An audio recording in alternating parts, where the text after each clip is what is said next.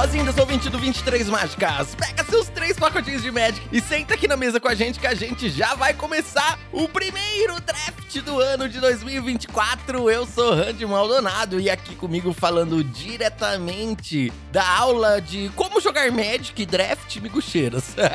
Salve, Randy, salve galera. Primeiramente, feliz ano novo aí para todos que escutam. E ano novo, podcast novo. Hoje a gente vai falar sobre reeducação alimentar, como substituir pão por purê. É isso aí, entra na fila aí da cantina, já pega sua bandeja, seu prato e vamos aqui aprender sobre reeducação. Por quê, amigos? Porque ano novo a gente quer aqui renovar as coisas, né? E você aí que tá ouvindo, quer também começar o ano começando jogando draft? Então vem com a gente que aqui você vai aprender o básico do draft. Olha que legal, esse episódio é ótimo aí para você que também é mais experiente, apresentar para outras pessoas que estão querendo começar no hobby, né, amigos? Exatamente, esse aqui vai entrar na listinha lá do, do fim do ano do episódio para você ouvir de novo. Antes da gente começar, eu queria aqui deixar o recadinho de sempre, né, de você ranquear o nosso podcast nos agregadores de áudio, também mandar uma cartinha pra gente em 23mágicas@gmail.com e também seguir a gente nas redes sociais, arroba 23 Mágicas no Twitter e no Instagram. Não se esqueça também de assistir Migucheiras jogando ao vivo na Twitch, no canal Migucheiras, ou ir de lá ver os vídeos no YouTube no canal Migucheiras. E eu tenho alguns vídeos antigos lá já, né, no canal Eu Countero. Vamos ver aí se com a próxima edição eu não volto a postar, porque Ixalan pra mim já passou. é, bota fé, eu também. Ah, Ixalan, é porque você falou Ixalan, eu lembrei da outra Ixalan que tá rolando também. Ah, sim, é. Que é uma que, nossa, essa aí eu nem considerei jogar. Mas enfim. Lembrando também, amigos, vou fazer um, uma prestação de contas aqui bem simples do último mês, tá? Mais uma vez, arrecadamos 120 reais no apoio. 20 reais fica com o Apoia-se. 50 reais fica com a nossa meta aqui de apoiar o Seventeen Lentes. 10 reais a gente vai fazer uma doação para uma organização do, da sociedade civil. E vai sobrar aí 40 reais que a gente vai deixar acumulado. Então temos acumulado 80 reais, que pode se tornar aí no futuro um episódio, um evento. Não, a gente não sabe. Vamos juntando. Uh, fazer um agradecimento aqui para as pessoas que estão apoiando a gente aí nesse início de ano, né? André Torres, Eduardo Freitas Nobre da Silva, Carlos Eduardo Heinck de Castro, Gabriel Fernandes, o WDAAMTG, que é o Dubai MTG, Felipe José do Nascimento Henrique, Rodrigo Leonel Machado e Jordan Mascarenhas, também conhecido como Luiz Bonner. Obrigado, brincadeira. Obrigado a todos vocês aí pelo apoio aqui do 23 Mágicas, tá bom, pessoal? Valeu demais. Valeu demais, galera, pela força aí. Vamos que vamos. Mais um ano aí com muito podcasting. Então, amigos, não temos muitos recadinhos hoje, não temos cartinhas. Vamos direto pro resumo principal da semana. Resumo principal, não. Resumo da semana.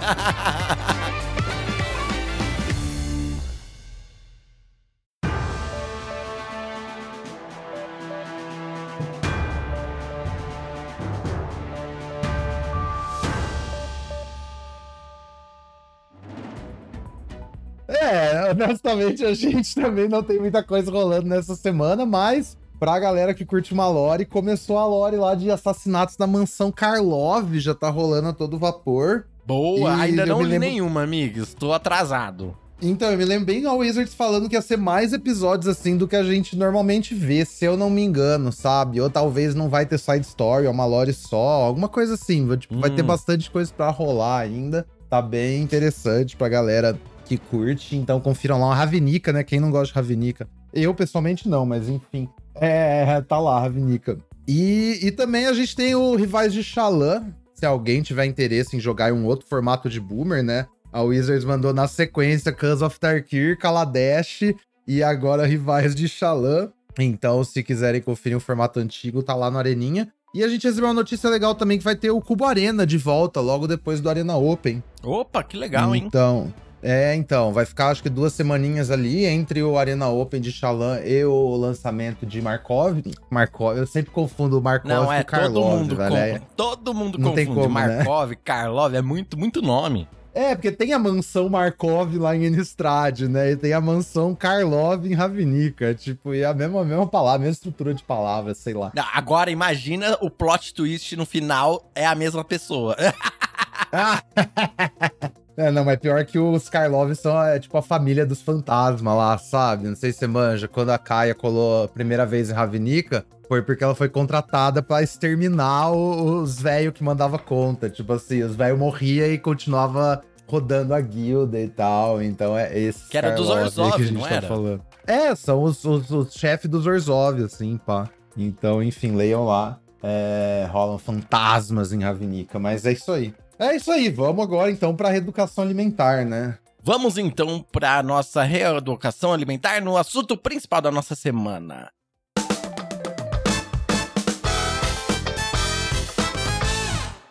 Migs, que história é essa aí? A gente excluiu o carboidrato. Não, excluiu o carboidrato, não, né? Que ainda vai ter aí. Mas o carboidrato ruim do pão. Agora a gente vai estar num carboidrato mais saudável, que é o da batata. Você gosta de batata, amigo? Você gosta de bala? Você gosta de estudar? Eu prefiro batata que estudar, mas enfim.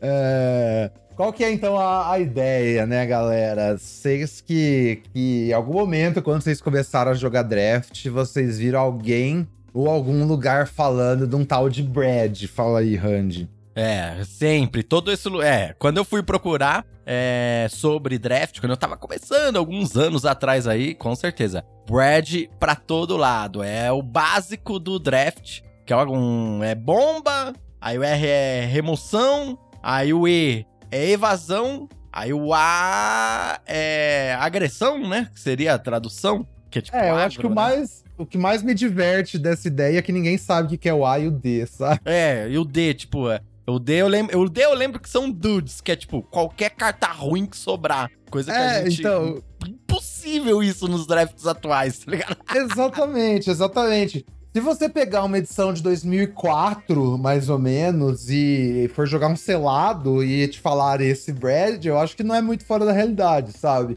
Uhum. E e até você pode continuar aplicando isso até para formato selado mais moderno. Então, tipo, se é uma coisa que você ouve no pré-release, sabe? Mas não é exatamente o ideal, né? Convenhamos. Ah, o que, que eu faço? Primeira vez que você vai jogar um selado na vida, aí o que, que eu faço? Ah, pega as bombas, remoção, evasão. Pô. E assim, é uma o ideia... pior é que eu acho que é, é, é uma ideia que foi tão disseminada que o pessoal começou a achar que era a regra absoluta você usar o pão. Aham, uhum, tipo isso. Acho tanto isso, né? Virou uma coisa muito normalizada mesmo. E só que eu acho que é outra questão, esse conceito é muito antigo e o jogo mudou muito desde então, né? Totalmente, tipo, não se aplica mais, sabe? Sim. Como é que você vai, ah, vou jogar meu primeiro draft aqui, o que exatamente priorizar, tipo, bombas, tá ligado? E o que é priorizar, sei lá, e aí, remoção. Putz, eu, eu vi um Ray of Ruin aqui, 5 mana, exila criatura. Eu vou pegar porque me falaram pra pegar remoção, sabe? Uhum. E vou passar aqui um drop 2 premium, uma criatura. Então, assim, tem, tem isso também, né? O jogo mudou muito, ao ponto, tipo, as criaturas melhoraram bastante. Os jogos jogo... são muito mais sobre tempo e bola de neve, tração, né? Do que sobre, sei lá, o que, que era em 2004, sabe? Quando inventaram essa ideia de Brad aí. E o jogo também mudou muito para formato de formato, né, né? Porque hoje em dia a gente tem edições que são tão específicas no seu micro-universo que é uhum. difícil você até conseguir criar uma estratégia que serve para todas as edições atualmente, assim. Você tem que realmente pegar edição por edição e meio que estudar ela, porque muitas é. vezes ela vai ser diferente, né? A gente vê o exemplo de. Vai, compara Firexa Tudo Será Um com Cavernas Perdidas de Shalan. Não, uhum. Parece que é outro jogo. é, né? é, outro jogo. É, é, é por isso que a gente continua jogando draft, né? Porque sempre é um jogo novo. Mas de toda forma é isso que você falou. E também tem uma questão de. E também tem uma outra característica do, dos formatos modernos, assim, é que o limitado meio que se aproximou muito do construído, sabe? Sim, muito de você ter também, saber quais são os arquétipos, executar um plano de jogo e tal com seu deck, e, tipo, encontrar a lane, assim, para você conseguir montar uma versão completinha do seu deck e tal, né? Coisa que na época do Brad eram meio que jogos muito diferentes. O Limited era sobre cartas que você nunca ia querer usar no construído e como, tipo, tirar valor dessas, dessas coisas, sabe? Então, o impacto de uma bomba ou de uma remoção era, tipo, relativamente maior do que das cartas, das criaturas normais, porque elas estão piores, né? Sim, com certeza. Tipo, você antigamente, o seu deck de draft era meio que uma pilha de cartas que iam, sei lá, segurar o jogo pra sua bomba, ou ter uma, um pequeno engine ali que poderia fazer você ganhar o jogo tal. Agora, Isso. os drafts atuais, a gente, a gente quer 3 drop 1, é, 6 drop 2 pra tá na curva certinho e ter estratégia certinha e ter a resposta pra bomba do oponente na mão sempre, e ter compra. Gente, o nosso deck, quando o deck não fica perfeitinho no draft, você acaba de montar ele, né? A curva não tá legal não, com o formato que você tá jogando, a estratégia não tá é, condizente, você já fica, ih, esse deck aqui não vai ficar legal, né? só depressão, só. É. Aí você joga, perde, você fica, não, o que tá acontecendo? Ai. Às vezes surpreende, né? Às vezes é engraçado que o nosso deck não tá perfeito. Isso faz a gente aprender muito, né? Porque às vezes o deck não tá perfeitinho do jeito que a gente imaginou e ele funciona, e a gente começa a entender mais do formato, coisas diferentes, né? Sim, o que, que dá pra fazer, e também é mesmo jogar quando com esses decks estão com alguma falha e você, o jogo te mostra qual que é a falha e por quê, como se podia remediar ela, sabe? Então Sim, tem é. bastante. É. Até nas derrotas a gente aprende bem, né? Não tem nada tão ruim que não seja um exemplo de mau exemplo. Sim, em Senhor dos Anéis eu tive muito esse exemplo, assim, de estar tá jogando com, sei lá, um deck Izzet muito bom. E aí caí, inclusive, com um apoiador lá do Migo Chat, acho que era o Eduardo Freitas, que também tava com um Izzet muito bom. E ele tinha uma carta que conseguia counterar o meu deck bem, sabe? Tipo, e aí eu perdi, hum. porque uh, as estratégias eram parecidas, mas ele, tinha essa. que mudava o estilo de jogo do deck dele. Então, assim, isso é muito legal. É, já fica sempre um aprendizado para depois. Mas enfim, voltando aqui ao tema, então, né? O que a gente veio trazer para vocês é um novo acrônimo aí de coisas para você procurar durante seu draft. Então, como falamos, esqueça o pão, agora você vai começar a usar o purê.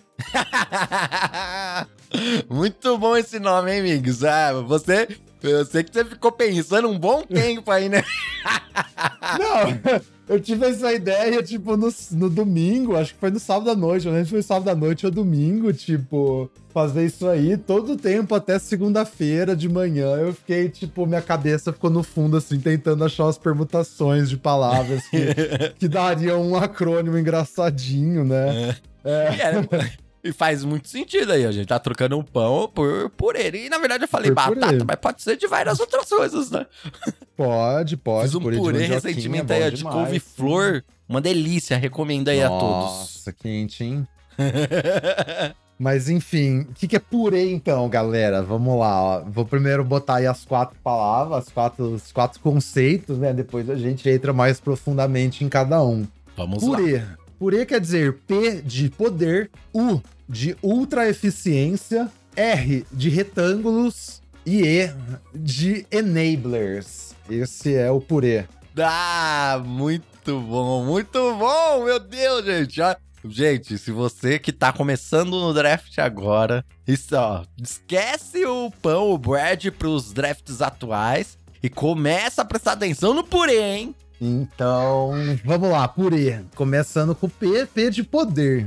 Ainda é a coisa mais importante que você quer no seu draft, né? Ter cartas fortes é, que vão carregar o jogo para você. Eu não, não sei se eu comentei isso no podcast, mas eu vi alguém falando que uma ótima forma de você medir o poder de uma carta é como você se sente a hora que seu oponente faz ela, saca? Hum, isso aí dá boa. pra você fazer tipo uma tier list, assim. É. boa. Então, se seu oponente joga a carta, você olha e fala, perdi. A carta é um A. É o famoso é, qual que era aquela remoção de 5 mana que zilava tudo em Marcha das Máquinas? É, Sunfall. Sunfall, Sunfall, é. é. Sunfall. Tipo, quando conjuravam Sunfall contra mim, eu falava, é, legal, parabéns, ah, oponente, ganhou a partida, é isso. Sim. Ah, Glyph Bridge em Xalan é um outro exemplo também, que é tipo a mesma coisa, né? Aqui destrói tudo e, crafta vira um 5-3 voar que ainda taxa seu turno, sabe? É tipo a mesma coisa, fala, perdi. Então, a primeira coisa você quer ter o máximo de cartas A no, no seu deck, né? Aí depois vem o B, a gente chama de B, é tipo, seu oponente faz a carta e você, putz, complicado.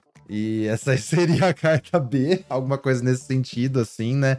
Você também quer essas cartas do seu deck. Tipo, ó, preciso ter uma resposta para isso, né? Mas é. você ainda tem a possibilidade de ter uma resposta, né? Contra a B. É, não necessariamente, tipo, o A também encerra o jogo imediatamente. Você pode ter uma resposta contra o A, sabe? Mas é tipo aquele Mas negócio. Você cai pra trás, né? É, é, não é tudo tão claro assim, tipo, igual.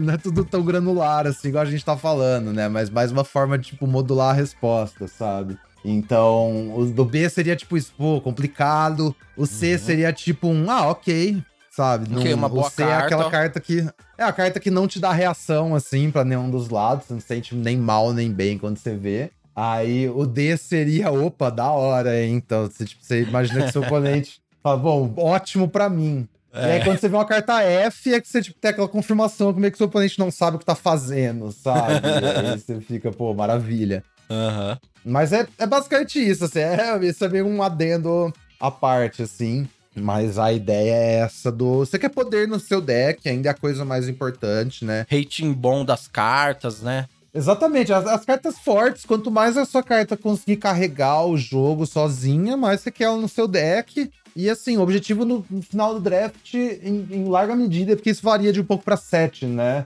Uhum. Tem sets que, assim, são mais sobre enablers, tem sets que são mais sobre poder. Sim. Sempre. Mas, em linhas gerais, mesmo os sets são mais sobre enablers, vão ter cartas que, tipo, ou porque elas têm mais sinergia com mais coisas, ou porque elas têm mais poder mesmo. Você ainda vai querer elas acima das outras que funcionam só pra sinergia, né? Então, essa ainda é a coisa mais importante. Aí contrasta com bombas do pão. É, eu acho que você fala bombas, a gente pensa, tipo, só nas Sunfalls da vida, sabe? A verdade Sim. é que não tem tanta Sunfall da vida, assim, no Limited hoje. É, dependendo da edição, claro, né? Tipo, Val tinha várias. Mas veio Xalã, o que eu comentei lá no episódio de fim de ano, que tipo, mesmo em Xalã, a maioria das bombas tem alguma resposta, sabe? Sim. É, até a Glyph Bridge tem a resposta de você, tipo, não, não entrar nela, sabe? Então, assim, apesar das cartas gerarem muito valor, essas ainda são as cartas que vocês querem. Mesmo elas sejam respondíveis, elas ainda têm um poder muito alto e elas são, tipo, responde agora ou não vai dar mais, né? Então, os Bermuda, os Sentinel,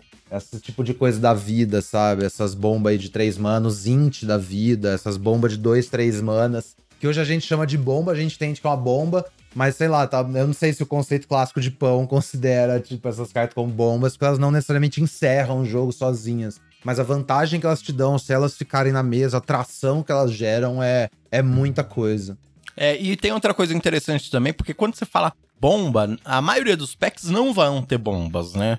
Sim. É, a maioria dos packs vão ter outras coisas. E aí, se não tem uma bomba, aí você vai, é, na lógica do pão, você vai ir pra, pra aquela coisa, sabe? Ah, remoção, agro, não sei o quê. Quando você exclui isso e fala poder, ah, não tem uma bomba, beleza? Qual então é a carta mais poderosa desse pack? Então, a pra eu é, avaliar, tipo... sabe? Até a sua uhum. decisão ali, é, única daquele pack, fica mais fácil se você não usar bomba e usar poder. Poder, sim. É, porque né, não necessariamente o poder tá nas bombas no sentido clássico, né? Tipo isso. É, poder é uma coisa um pouco mais ampla, assim. Quanto que essa carta me gera de valor, né? Se ela, se ela for respondida imediatamente, ela já me gerou algum valor. E se ela ficar na mesa sem ser respondida, ela vai me gerar, tipo, muito valor. Quanta atração essa carta faz no seu plano de jogo, né? Inclusive, esse artigo do Michael Majors, atração, é importantíssimo. Eu tava precisando reler qualquer dia, mas é um, é um conceito muito bom pro Magic, que fala muito sobre o Magic contemporâneo e tal.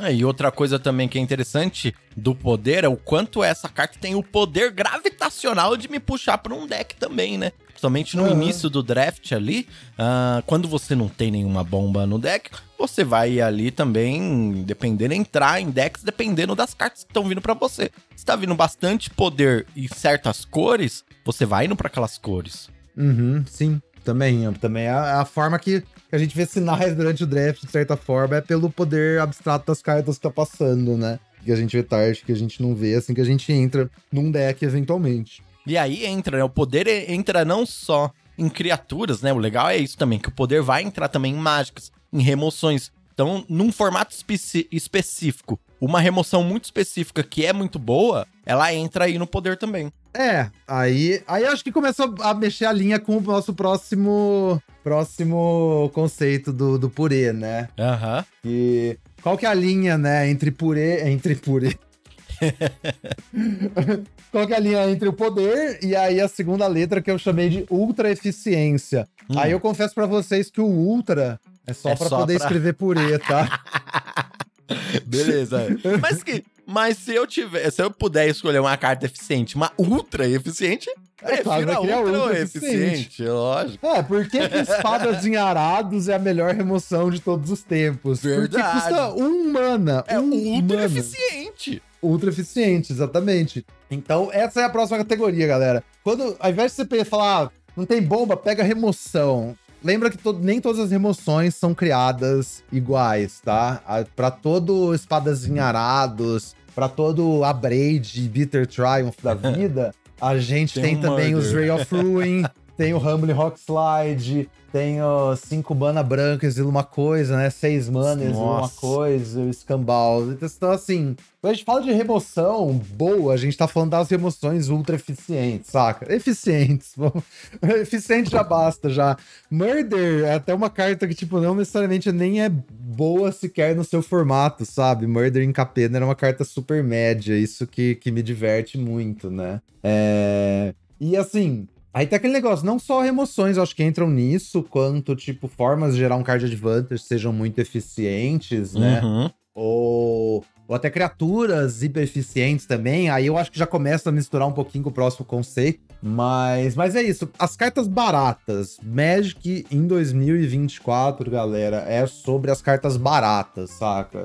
É, eu acho que foi muito até interessante ter Cans of Tarkir, porque contrasta muito isso, né? E até Ixalan, que tá rolando também, outro formato que é bem diferente, assim, da, da época. Então, se vocês quiserem ter uma experiência, ver como que era na época do pão. Mas hoje em dia isso é o mais importante pra qualquer deck limitado. É ter, tipo, um monte de carta de dois mana pra você poder sempre fazer coisa cedo, sabe? Fazer double spell.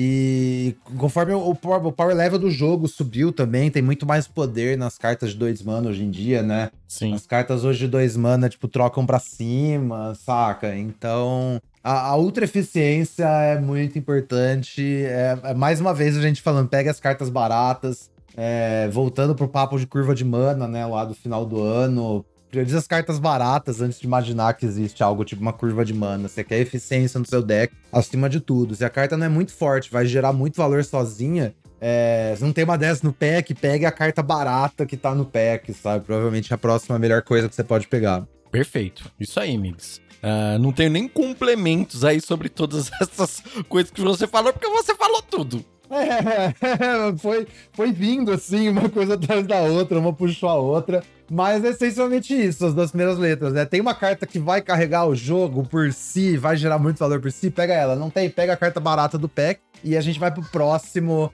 próxima letra, que é o R de retângulos. Mas também. Aí, aí ficou legal.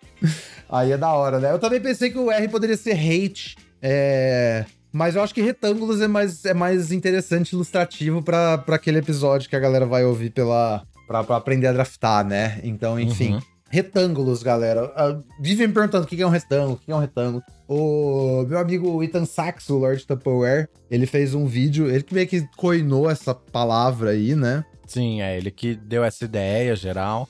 Começou a falar de retângulo, retângulo, e a frase meio que se espalhou, assim. Hoje em dia, viu- eu tava até ouvindo um podcast construído que eu gosto, com, com o Arilex, com o Don Harvey, e eles falam sobre retângulos também no podcast. Tipo, que da hora. É muito da hora, assim. Mas enfim, se vocês quiserem saber, procura lá. É Lords of Limited Rectangle Theory no YouTube. Vocês vão ver esse videozinho. É bem curtinho, é coisa de 5, 10 minutos.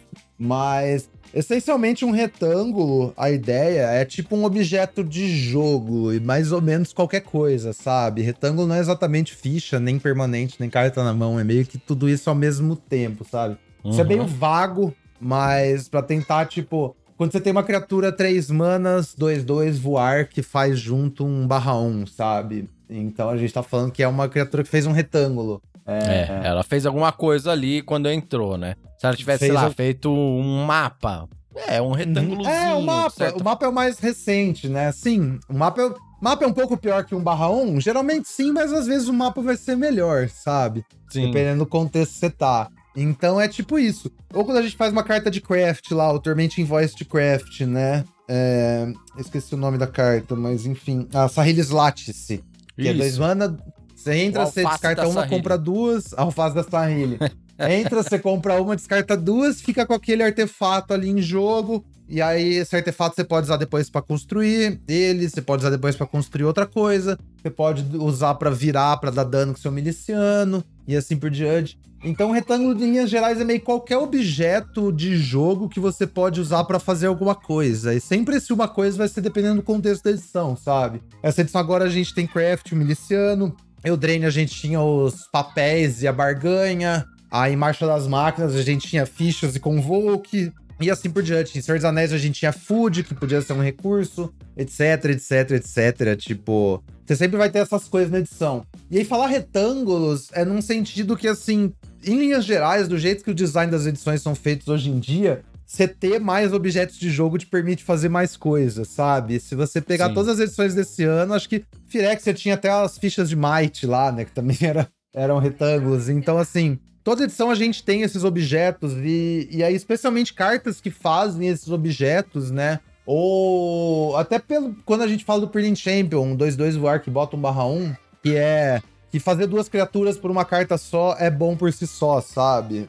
Sim. E, então, assim, é muito desejável esses retângulos. E aí eu botei a palavra hate junto também, porque não dá pra gente esquecer do, do Vanilla Test nesse caso. Aquilo lá que a gente fala, tipo, se as criaturas têm um tamanho aceitável pro tanto de mana que você tá fazendo. A gente falou isso naquele episódio lá de como avaliar cartas, né? Isso, é. Se você aí tá aqui, ah, vim aqui para aprender a jogar draft e tal, esse vai ser o primeiro episódio, mas aí depois você vai ter que ouvir os outros episódios aqui do 23 Mágicas para começar a se aprofundar, né? Isso. Inclusive, até tô na dúvida se a gente botou isso de como avaliar cartas na listinha de fim de ano ou não, sabe? Verdade, então, se né? não Será botamos... que a gente esqueceu? é, eu acho que eu esqueci, na moral. Então, se eu esqueci, desculpa aí, galera. Nossa, esqueci mesmo, não tá lá. Mas, enfim. Perdão, ficar aí o lembrete agora, esse também é um legal para vocês revisitarem. Porque aí eu acho que toda essa questão do, do R é, é, é sobre isso, sabe? É tipo, como, como gerar valor com suas cartas, né? Como fazer mais peças de jogo pra você ter mais possibilidades de recursos depois. R pode ser de recursos também, eu também acho que é. É que aí é recursos é, é, super vago, né? Tipo, Sim. a gente fala recurso e hate, eu acho que não quer dizer muita coisa também. A gente tá entrando no, no A do, do pão.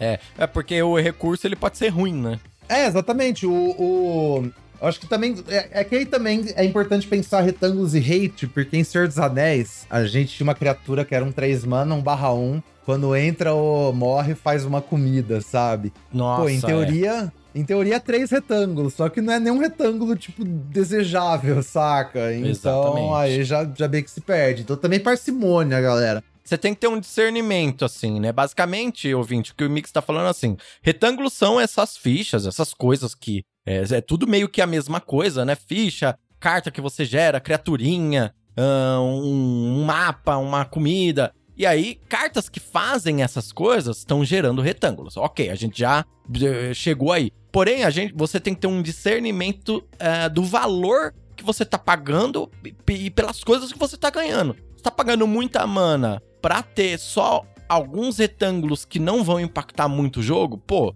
não é uma carta que você quer. Agora, você tá uhum. pagando uhum. uma mana ok por uma carta ok, que ainda assim te dá um retângulo, hum, interessante, bem bom. Agora, você tá pagando pouca mana para coisas que te dão cartas e retângulos, então é uma carta excelente, entendeu? Então é Sim. é essa troca, assim, você tem que ter esse discernimento de cartas que vão fazer retângulos que você quer e que é, tenha um preço justo pelo que você tá pagando. Isso, quando a gente fala de hate, é hate de taxa, né? Então é exatamente isso. Quanto poder você recebe pelo custo que você pagou na carta, sabe? Uma razão de, de poder custo de mana, essencialmente. E eu acho que o exemplo desses 3 mana 2-2 voar é bem interessante, porque 3 mana 2-2 voar faz um barra 1, melhor comum da edição. 3 mana 2-2 voar faz um mapa, uma das melhores comuns da edição. 3 mana, 2, 2 voar não faz nada é uma carta essencialmente injogável pro padrão de dia de hoje, sabe? Exatamente. Ou até quando a gente pega um 3 mana, 2, 2 voar com habilidade medíocre, tipo aquele lá de Xalan que quando ataca você mila uma carta, sabe?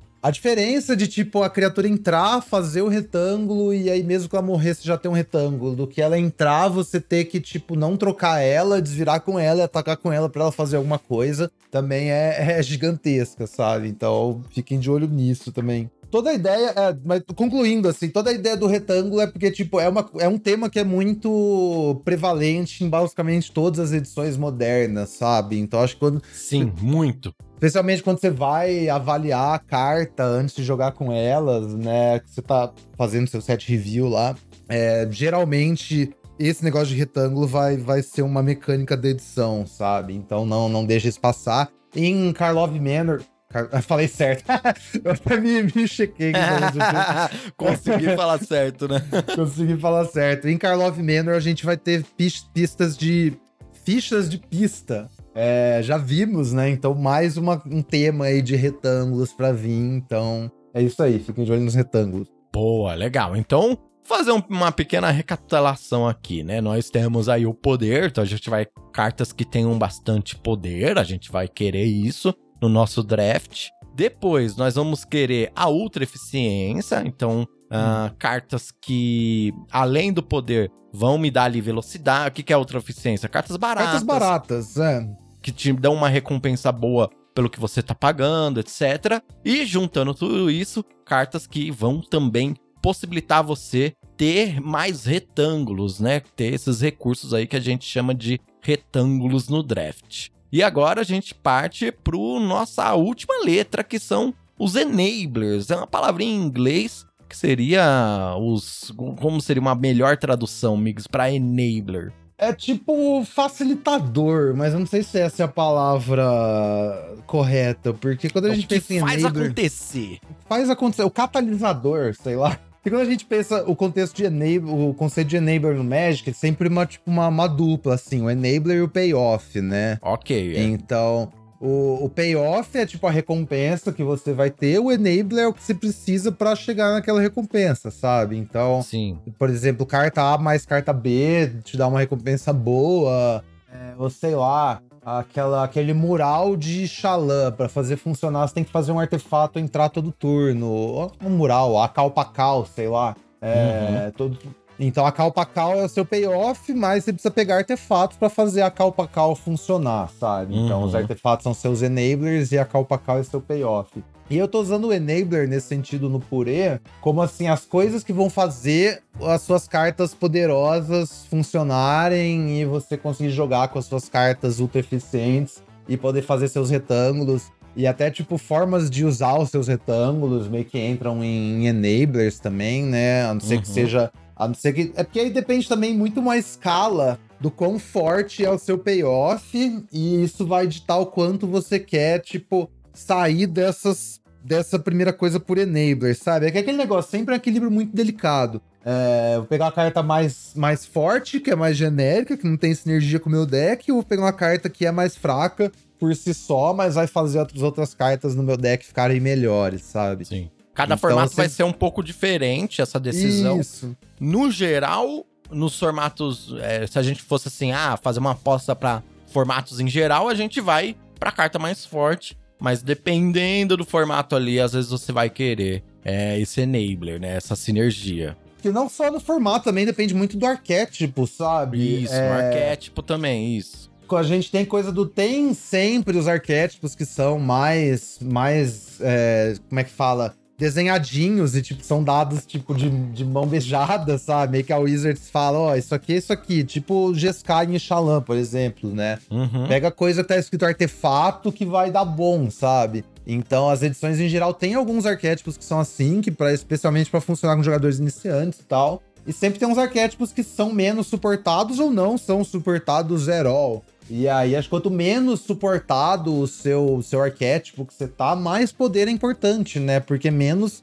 você vai conseguir tirar do A mais B entre as cartas. Então, mais importante é que suas cartas sejam individualmente poderosas para conseguir te carregar durante a partida. Mas em linhas gerais, é tipo, as cartas enablers é meio que tudo que, que, que vai facilitar o resto do seu deck, sabe? É porque assim, é, quando a galera tem dificuldade de montar deck, eu acho que é muito legal você tirar tudo do deck, começar botando as suas cartas poderosas ultra eficientes, sabe? E montar o deck, o resto do deck ao redor delas depois, porque você vai saber exatamente o que você precisa para maximizar elas, ao invés Boa. de ficar tentar tirando, tentar ficar tirando de 48 cartas, ah, vou tirar o que aqui? e você não tá vendo a, a figura final, assim. É meio que é legal você desconstruir tudo e começar. E exemplo é tudo isso. São as cartas que você bota ao redor das suas cartas boas para melhorar elas, sabe? Isso não é dizer, tipo, joga com cartas ruins, que você não precisa, sabe? De vez em quando, o que a gente chama de D em geral, eu acho, no, no, no,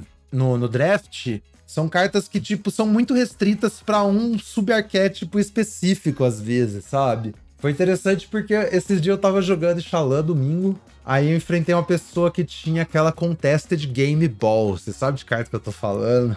Sei, sei, que é uma carta que é baseada no, num dos jogos aí do futebol sim, aqui do, sim. da Mesoamérica e tal. Que o pessoal pegava uma bola e tacava num arozinho, né? Um uma coisa aro, assim. Né? Exatamente, né? é. E é uma e, assim, carta nunca... realmente que a gente nunca viu, é, no jogo, assim, no Ixalan. Você nunca vê ninguém jogando, é, mas a pessoa fez um Jeskai defensivão, assim, sabe? Tipo, mega defensivo. Não era nem tipo um Jeskai com craft, usava um monte de carta diferente, saca? E uns Altisauro, e aí Clayfire Bricks, e aí, tipo, ia bloqueando a vida inteira. Vários Cosmium Blast, sabe? Vários Cosmium Blast, Soul Blades e tal. E tinha essa bola. E assim, fez muito sentido naquele deck, porque a bola, pra quem não sabe, ela é 3 mana. Aí paga dois vira, você compra uma carta. Aí você pode fazer cinco vezes, né? A hora que você compra a quinta, você sacrifica ela e faz um tesouro, eu acho. E tem uma fita que sempre o componente causa dano em você, aquele jogador ganha o controle da bola.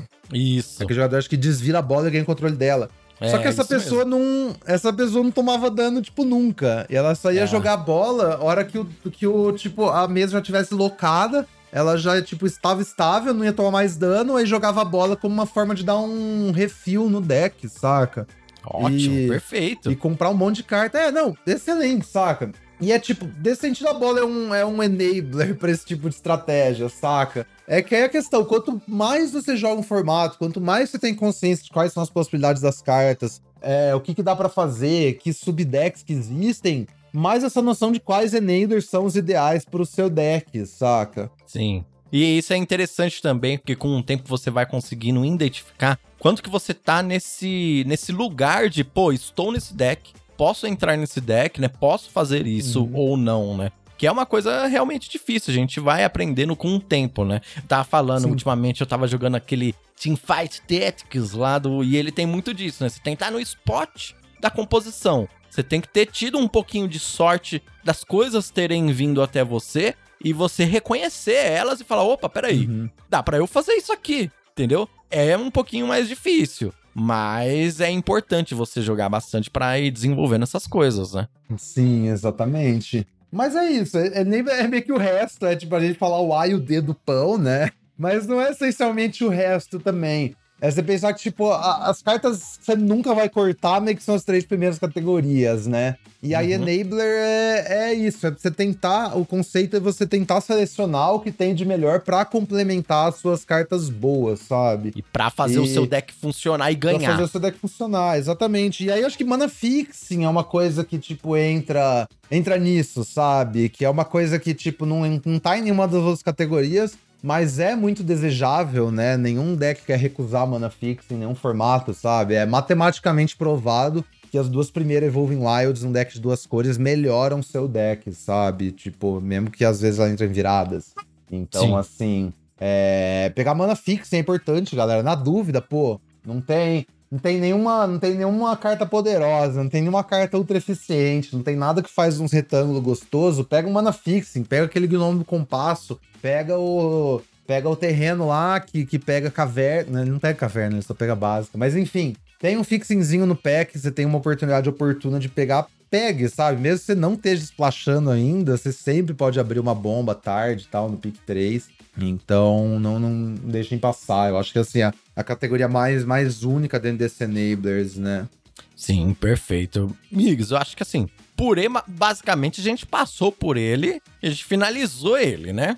Purê. Perfeito. Se você que tá ouvindo aí a gente, se tem alguma dúvida sobre o que a gente falou, sobre um desses coisas, manda pra gente, que a gente tenta aqui explicar de outra forma, explicar de novo ou tirar suas dúvidas de qualquer jeito. Mas, Migs, nós temos também algumas outras dicas que eu acho que a gente pode dar para pessoas que estão aí iniciando, aquelas dicas bem simples para as pessoas não cometerem erros, né? Assim, dicas gerais, tá, gente? Sempre, mais uma vez, o draft é muito diverso dependendo do formato, dependendo do arquétipo, vai mudar um pouquinho ali, mas você melhor você seguir essas dicas gerais no total, beleza? Então, por exemplo, Migs, eu tenho uma dica aqui muito interessante, ó, que quem tá começando no draft talvez não, não pense nisso. Cartas incolores, elas são bem flexíveis, porque elas vão em qualquer deck. Então elas são uma aposta muito legal para você fazer nos seus primeiros picks, para você se manter aberto, né? É verdade, conversamente, cartas de duas cores tem o problema contrário, né? Que, que você já vai para um, um, arquétipo só e tal, então tem que valer muito.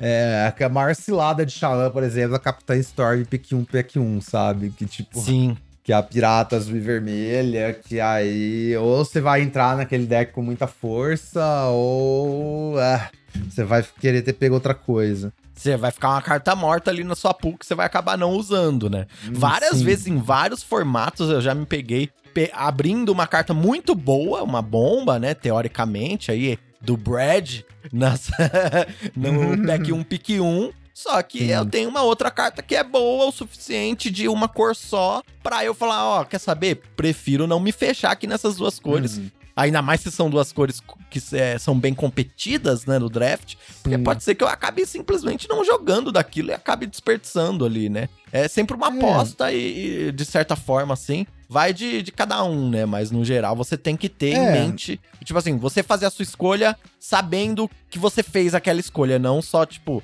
ah, peguei isso porque eu peguei, né? É, assim, a grande questão do draft, galera. Eu vou resumir draft em uma frase agora para vocês. Só hablando verdades hoje. Mas draft é assim, galera. Você sempre vai ter um pique e você vai ter que escolher entre poder e flexibilidade, sabe? É, é, é, só isso, assim. Então, você quer a melhor carta ou você quer a carta que vai te dar mais opções depois? E aí você tem que fazer isso por algum tempo, até uma hora que você vai chegar num, num deck. E aí você vai ter que terminar de montar esse deck. Mas assim, os primeiros N picks do draft, aí N pode, tipo, ser muito, muito pouco ou muito longe, né? Uhum. Pode, sei lá, alocar num deck tanto no meio do pack 1 quanto no meio do final do pack 2, sabe? É... Tem gente que só aloca o deck no pack 3, mas enfim.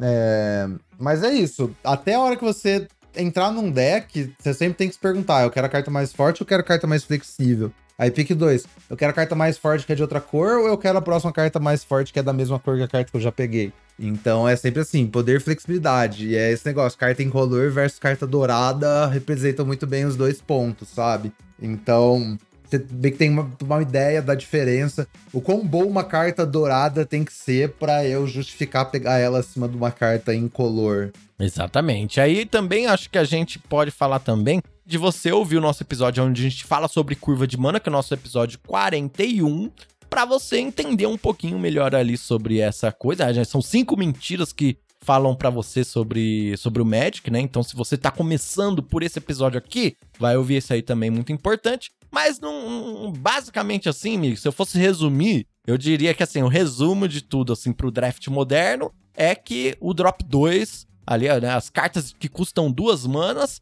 são as cartas mais importantes do seu deck. Exatamente. É legal que até o, o Lola Man e o Kyle Rose soltaram um episódio falando disso, das, dos Verdade. Drop 2. Eu tava ouvindo hoje, do Art of Draft. Então, sim, é, dois mana é a coisa mais importante possível. Pegue muito alto essas cartas de dois mana e nos agradeço depois, porque elas são ultra eficientes.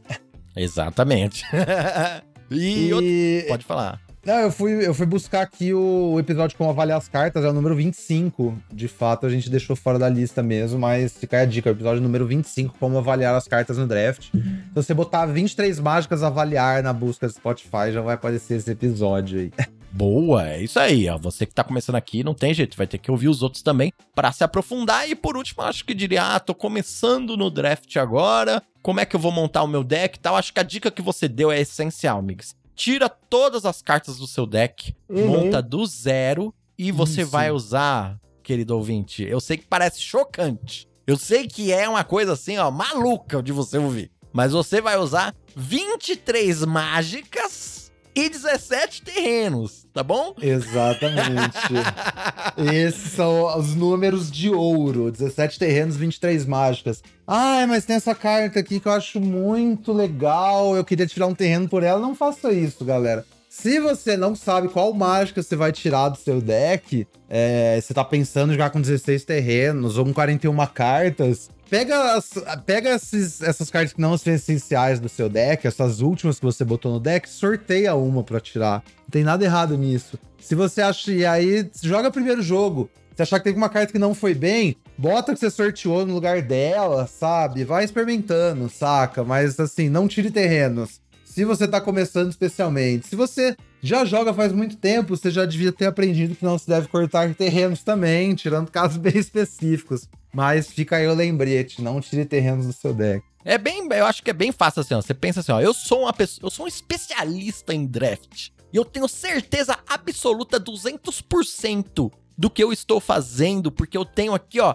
a comprovação teórica de que se eu tirar este terreno do meu deck, ele vai ficar melhor. Ah, beleza. 80% de certeza disso, então você não corta. Só é, se você exatamente. tiver 100% de certeza de todas essas afirmações, aí você uhum. faz isso, tá bom? Você, principalmente você... quem tá começando aí, 23 mágicas, 17 terrenos, tem um motivo pro nome daquele site ser esse e o nome desse podcast ser esse também. Podcast ser esse, exatamente. Ó, fica lembrete aí, galera. Se você for estiver pensando em jogar com 16 terrenos, pensa assim, como eu justificaria isso para miguxeiras?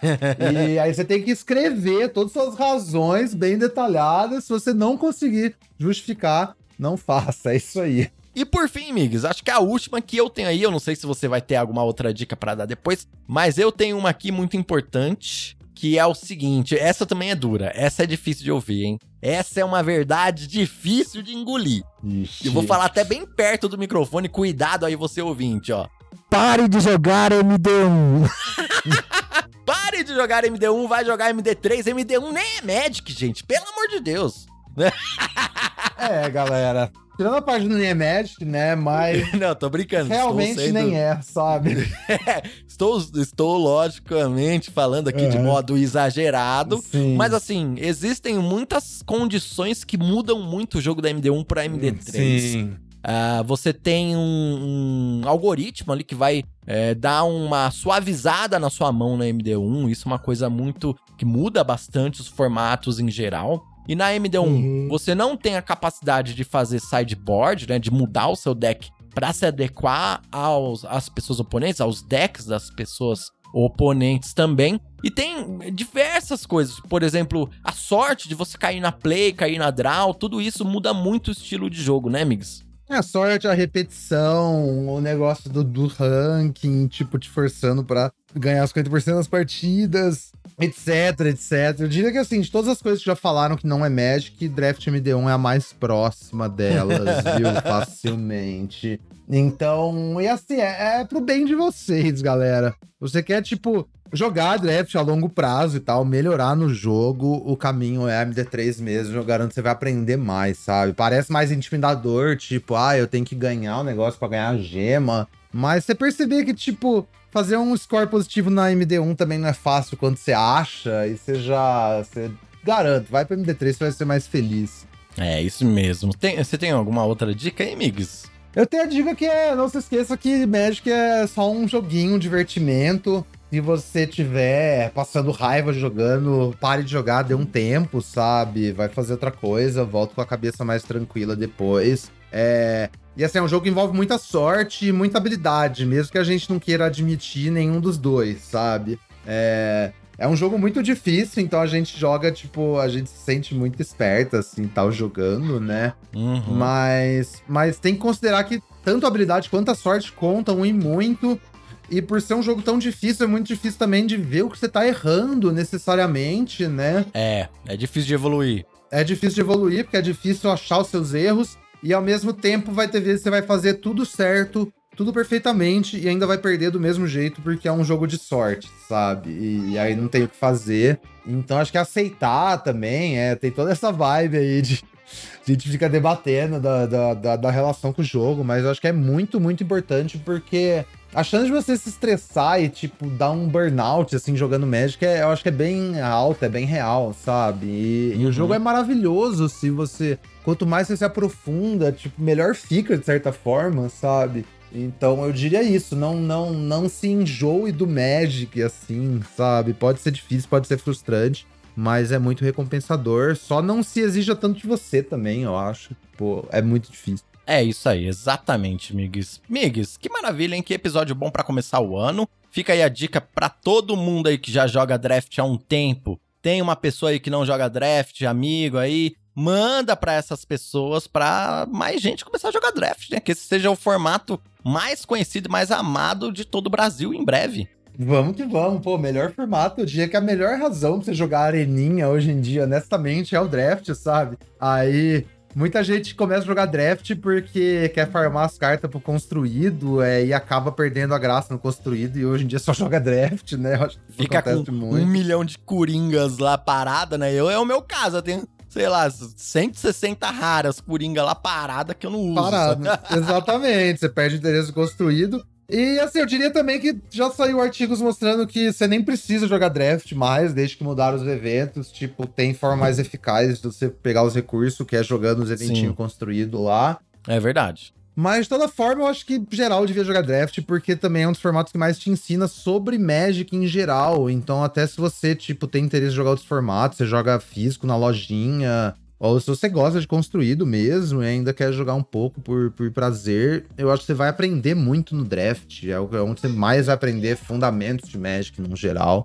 É, e a última dica: participe aí do da comunidade, tanto de Miguxeiras, né? apoia.se barra Miguxeiras e da comunidade 23 Mágicas, apoia.se barra VTM, que aí você vai estar perto de pessoas que jogam draft, que vão discutir junto com você os seus picks, os seus decks uh, a galera muito legal e também vai estar tá sempre consumindo conteúdo fresquinho, atualizado aí, para você estar tá sempre evoluindo. Bom demais. Ah, maravilha, esse ano vai ser da hora, Randy. Vai, vai ser muito bom. É, é, eu acho que 2023 hoje em dia é visto como o melhor ano do médio, o melhor ano do draft. E aí a gente tá vindo aí com 2024 para bater 2023. Vamos lá, pessoal. Vambora. Amigos, então obrigado por mais esse dia, mais esse episódio de 23 Mágicas. Valeu, HUD, valeu, galera. E a gente se fala na próxima semana com o segundo episódio do ano do 23 Mágicas. Falou, pessoal, até mais.